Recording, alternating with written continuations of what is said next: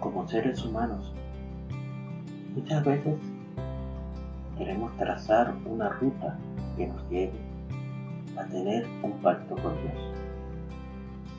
En la paracha de esta semana vemos a Itro que se acerca a Moshe en el desierto, en Refidim, buscando oír un poco más de esas maravillosas obras que Hashem ha hecho por Moshe y por su pueblo.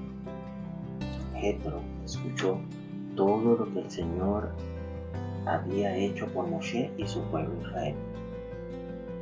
Y aquí vemos un ejemplo interesante. La partición del mar, la guerra con Amalek y la conversión de Yitro al judaísmo se muestran como prerequisitos para la entrega de la Torah. Allí podemos ver, entre otras cosas, reviviendo estos acontecimientos en nuestra vida cotidiana, buscando a Dios. Vemos que muchas veces nosotros debemos o queremos dominar nuestra ser interior, tratando de disipar de nuestras vidas aquellas dudas esas dudas que van dirigidas a la providencia divina. ¿Será que Dios me escucha? ¿Será que Dios puede hacer esto por mí? ¿Será que Dios puede hacer esto por otra persona? Cuando disipamos esas dudas, estaremos listos para ir al siguiente paso. Luego, cuando nosotros estemos seguros, firmes, entonces nosotros nos podemos acercar allí a el pie del monte para recibir la Torah. No obstante, debemos recordar que para poder dar dichos pasos debemos primero partir el mar y entrar en él.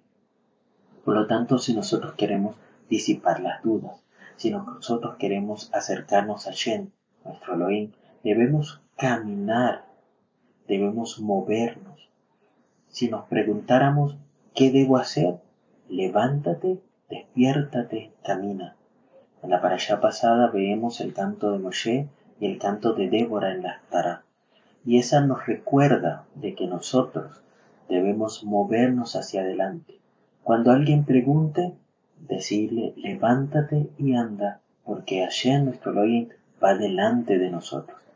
Eso, es decir, sumergirnos en en, esta agua en donde deponemos todo nuestro ser, nuestro intelecto, nuestras virtudes para entonces depender solo, única y exclusivamente del Dios de Israel.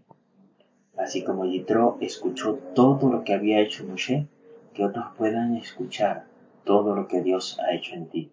Así serás entonces una luz para las naciones. Que Hashem te bendiga esta mañana, que tengas un lindo día.